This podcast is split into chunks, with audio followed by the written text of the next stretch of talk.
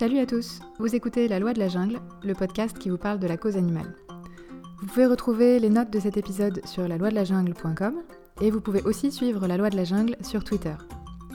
Si ce podcast vous plaît et que vous souhaitez le partager et le faire connaître, ce qui serait sympa parce qu'il est tout nouveau, laissez-moi un avis 5 étoiles sur Apple Podcast, ça lui donnera plus de visibilité. Vous pouvez aussi vous abonner sur la plateforme que vous préférez, Spotify, Deezer, Apple Podcast, Google Podcast, Stitcher comme ça, vous pourrez écouter les nouveaux épisodes dès qu'ils seront disponibles. Dans l'épisode d'aujourd'hui, on parle des animaux sauvages qui vivent en captivité dans les cirques. On se demande d'où ils viennent, quelles sont leurs conditions de vie et pourquoi elles sont inadaptées. Et on se demande si ce cirque dit traditionnel a vocation à disparaître au profit d'un cirque contemporain qui fait la part belle aux arts du spectacle.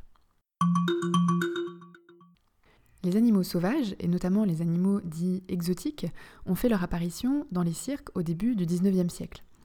Avant ça, le cirque c'était un art équestre, développé en Angleterre par un monsieur qui s'appelait Philippe Astley, et qui trouvait son origine dans les arts équestres militaires. On allait voir des écuyers qui faisaient des démonstrations de dressage à cheval. Et c'est d'ailleurs pour ça que la piste d'un cirque, encore aujourd'hui, est circulaire et qu'elle a des dimensions particulières. C'est calé sur la longueur de la chambrière qu'on utilisait pour donner des indications au cheval. Et puis, au moment de la colonisation, on a importé pas mal d'espèces exotiques en Europe, et c'est là qu'on a commencé à les faire se produire dans les cirques. Et comme ces spectacles fonctionnaient plutôt bien sur le plan financier, on a procédé à un pillage assez systématique de la faune sauvage d'autant plus que de très nombreux animaux ne survivaient pas à leur capture ou au transport jusqu'à leur destination finale en Europe. Donc il fallait en prélever, entre guillemets, beaucoup, pour espérer en avoir quelques-uns encore vivants et exploitables à l'arrivée. Donc le cirque traditionnel s'est vraiment construit là-dessus, sur cette exploitation à outrance de la faune sauvage au XIXe siècle. Petite parenthèse, aujourd'hui, un des arguments à l'appui du maintien des animaux sauvages dans les cirques, c'est de dire que les animaux ne sont plus capturés dans la nature, mais naissent en captivité, et que donc ils s'y sont adaptés.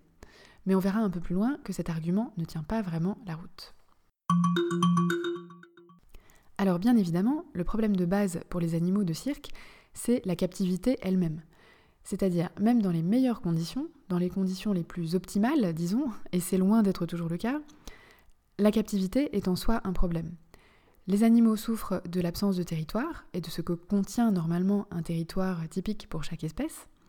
Ils souffrent également de l'absence de vie sociale, notamment pour les éléphants qui vivent normalement en famille. Or, dans les cirques, ces animaux sont souvent isolés ou alors ils doivent cohabiter avec des congénères qu'ils ne connaissent pas, qui ne sont pas de leur famille ou de leur groupe social. Donc c'est le cadre de vie lui-même qui est inadapté et qui ne leur permet pas d'assouvir leurs besoins biologiques et d'exprimer leur comportement naturel.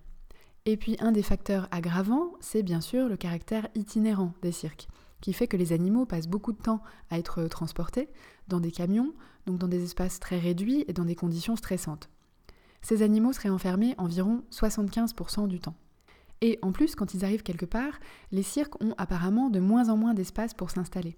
Donc là où avant les animaux pouvaient être mis dans des espaces de repos ou des pâtures, ils se retrouvent de plus en plus souvent sur des parkings de centres commerciaux, et finalement les animaux n'ont accès à des espaces de détente qu'une fois tous les trois mois ou tous les six mois.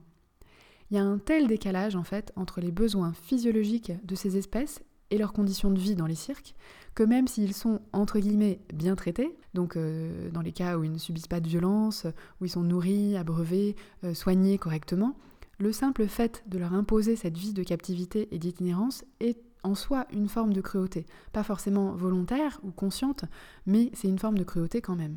Ces animaux développent d'ailleurs bien souvent des troubles du comportement qu'on appelle des stéréotypies. C'est par exemple quand on voit ces félins qui font des allers-retours incessants dans leur cage, ou pour les éléphants, c'est quand ils se balancent d'un pied sur l'autre. C'est quelque chose qu'ils ne font pas à l'état sauvage, et c'est en fait leur système nerveux qui réagit à une situation qui leur est insupportable. C'est une espèce de mécanisme de compensation, et c'est le signe d'un vrai problème d'adaptation et d'un vrai mal-être. Alors comme je le disais en début d'épisode, on pense parfois, et c'est d'ailleurs un des arguments qui peut être avancé par les cirques, que ces animaux sont adaptés à la captivité, notamment parce qu'ils sont nés en captivité. Mais d'une part, c'est pas vrai pour tous les animaux. Les éléphants, par exemple, sont tous capturés dans la nature, et ça se fait dans des conditions épouvantables. euh, ce sont les petits qui sont capturés en général, et souvent les éléphants adultes qui essaient de les protéger sont tués dans le processus. Et les éléphantaux qui sont capturés sont véritablement euh, cassés par la violence physique pour être rendus dociles et obéissants. Les félins, eux, se reproduisent beaucoup dans les cirques, c'est vrai, euh, notamment parce que l'hyperactivité sexuelle est un trouble du comportement engendré par la captivité. Et ça pose d'ailleurs pas mal de problèmes. Les petits doivent souvent être séparés très tôt de leur mère pour ne pas qu'elle les tue, parce que c'est ce qui peut se passer dans des conditions de vie en captivité où les femelles ne trouvent pas d'endroit et de conditions acceptables pour materner, pour élever leurs petits. Et on les sépare aussi pour les habituer à l'homme dès leur plus jeune âge, pour qu'il soit plus facile à manipuler par la suite.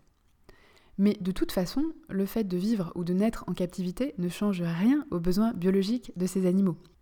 La Fédération européenne des vétérinaires, qui recommande d'ailleurs l'interdiction de l'utilisation des mammifères sauvages dans les cirques itinérants, dit bien que ces animaux ont le même patrimoine génétique que leurs homologues dans la nature et conservent les pulsions et besoins de leur comportement instinctif naturel. Ils disent aussi que les besoins des mammifères sauvages non domestiqués ne peuvent pas être satisfaits dans un cirque itinérant, en particulier au niveau de l'habitat et de la possibilité pour eux d'exprimer des comportements naturels. Donc leur avis de vétérinaire, c'est bien que ces animaux ne peuvent pas s'adapter aux conditions de vie qu'on leur impose, puisqu'ils sont et restent des animaux sauvages et non domestiqués. Ça semble évident, mais c'est toujours bien de l'entendre confirmé par des spécialistes. L'autre point très problématique, en plus de la captivité, c'est la question du dressage. Le but du cirque traditionnel, c'est de divertir, d'émerveiller, de faire rire, de proposer quelque chose de spectaculaire. Et ce qui est spectaculaire et qui fait rire au cirque, c'est d'obtenir de la part des animaux des comportements qui sont en décalage avec leur nature, ou en tout cas avec l'image qu'on s'en fait. Et c'est pour ça que le dresseur va demander par exemple à l'éléphant de faire le poirier sur ses pattes avant, ou à un ours de faire du vélo.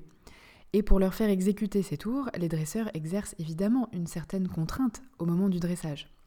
Alors, dans le meilleur des cas, ça peut se faire sans violence et dans une démarche de compréhension du comportement de l'animal, pour ceux qui ont une approche un peu éthologique du dressage, mais ça reste assez rare. La qualité et la compétence des dompteurs, en fait, elle est très variable. Et d'après Sandrine Bouglione, qui a elle-même été dompteuse toute sa vie, ça se dégrade de plus en plus. Et il y a de plus en plus de ce qu'elle appelle des apprentis dompteurs qui font un peu n'importe quoi et qui se servent de la force et de la violence pour contraindre les animaux. C'est en tout cas ce qu'elle dit dans une interview qu'elle a donnée dans le podcast des carencés. Donc le dressage, c'est très souvent une cause de souffrance en plus imposée à ces animaux. In fine, l'objectif du cirque, bien sûr, c'est de vendre des billets et de gagner de l'argent. Et sur ce plan-là, le cirque traditionnel est plutôt en déclin, voire dans l'impasse.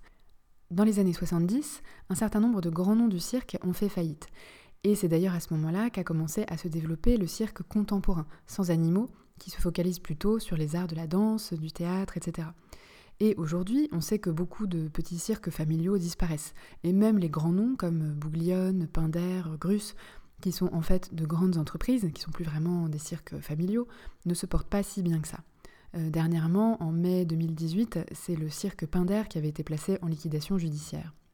Donc ce qui est certain, c'est que la tendance actuelle, c'est plutôt le déclin des cirques avec animaux sauvages. En plus, il commence vraiment à y avoir une opposition assez généralisée à cette pratique. On voit que de nombreux pays ont interdit totalement ou partiellement les cirques avec animaux sauvages. Je ne vais pas vous faire la liste complète, mais c'est le cas de la plupart des pays européens, de pas mal de pays d'Amérique latine, des États-Unis, de l'Australie, du Canada, de l'Inde, entre autres. Ou alors, certains pays ont mis des moratoires pour euh, les interdire dans les années qui viennent. Par exemple, le Royaume-Uni d'ici 2020 ou le Portugal d'ici 2024. En France, pas mal de communes ont décidé de refuser l'autorisation de s'installer au cirque avec animaux sauvages, une petite centaine de communes environ, dont je vous mets la liste dans les notes de l'épisode. Les grandes villes, pour l'instant, ne suivent pas tellement cette démarche par contre.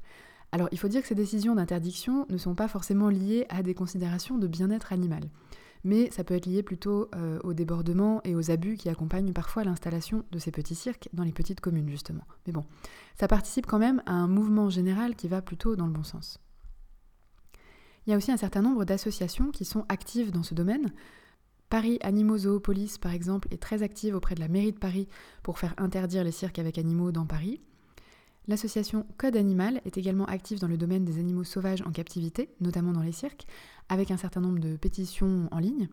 ou encore la fondation 30 millions d'amis qui, elle, a mis en place une pétition pour demander l'interdiction des animaux sauvages dans les cirques. Je vous mets bien sûr les liens vers les sites de ces associations dans les notes de l'épisode. Enfin, il faut quand même se poser la question de ce que deviennent ces animaux s'ils ne sont plus dans les cirques. En France, il y a un sanctuaire pour éléphants qui est en cours de construction dans le Limousin, qui s'appelle Elephant Haven, et qui aura pour mission d'accueillir des éléphants de cirque en provenance de toute l'Europe. Sachant qu'ils ne sont pas extrêmement nombreux, ils sont peut-être une douzaine en France et une centaine dans toute l'Europe.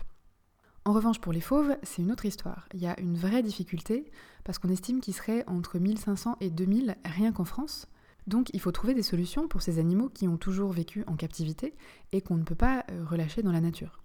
Certains grands cirques ont déjà des parcs où leurs animaux prennent leur retraite, mais c'est pas forcément le cas des petites structures, donc euh, c'est un vrai sujet. Et l'autre question, c'est sans les animaux, que devient le cirque? Eh bien, ça fait déjà quelques décennies que le cirque dit contemporain se développe en parallèle du cirque traditionnel. La philosophie est un peu différente, on est plutôt dans une démarche artistique, tournée vers le théâtre, la danse, la mise en scène, la chorégraphie, on s'éloigne un peu de la notion de numéro et du divertissement pur pour rechercher plutôt la création esthétique, la poésie, c'est quelque chose d'un peu différent. Et puis avec les Bouglionnes, euh, André Joseph et Sandrine, je précise parce que je crois que c'est une grande famille et qui sont pas tous vraiment sur la même longueur d'onde, on a un exemple de cirque traditionnel qui arrête les spectacles avec animaux et qui se reconvertit en éco-cirque. Ils ont fait toute une démarche éthique et environnementale pour transformer et moderniser leur concept de cirque qui se focalise maintenant sur les clowns, les acrobates, les jongleurs, et qui reverse, je crois, une partie de ses profits à des programmes de conservation de la faune sauvage. Donc ils se sont réinventés pour être plus en phase avec leur temps et avec les attentes des spectateurs. Donc c'est possible. Ce qui est bien avec le sujet qu'on a abordé aujourd'hui, c'est que pour le coup, je pense que c'est un des sujets pour lesquels le changement est relativement imminent, contrairement à d'autres. Il y a tellement de pays qui interdisent les animaux sauvages dans les cirques, et la pression est telle en ce moment chez nous sur ce front-là, qu'il semble assez probable qu'on aura bientôt une interdiction ou un moratoire sur les animaux sauvages dans les cirques. Donc ça, c'est plutôt une bonne nouvelle. Alors c'est vrai que ça ne concerne pas un très grand nombre d'animaux, si on compare à l'élevage industriel par exemple, c'est même infime, mais symboliquement, c'est quand même assez fort parce que ça concerne des espèces emblématiques comme les éléphants ou les félins, donc ça peut sensibiliser un plus grand nombre de personnes et puis, c'est quand même un signe que les mentalités sont en train d'évoluer sur ces sujets-là, et c'est plutôt encourageant. Et eh bien voilà ce que j'avais à vous dire là-dessus pour aujourd'hui. Merci de m'avoir écouté. J'espère que ce sujet vous a intéressé. Dans le prochain épisode, pour continuer sur notre thématique de la faune sauvage, on parlera de la sixième extinction des espèces. Je vous dis à la semaine prochaine. Bye bye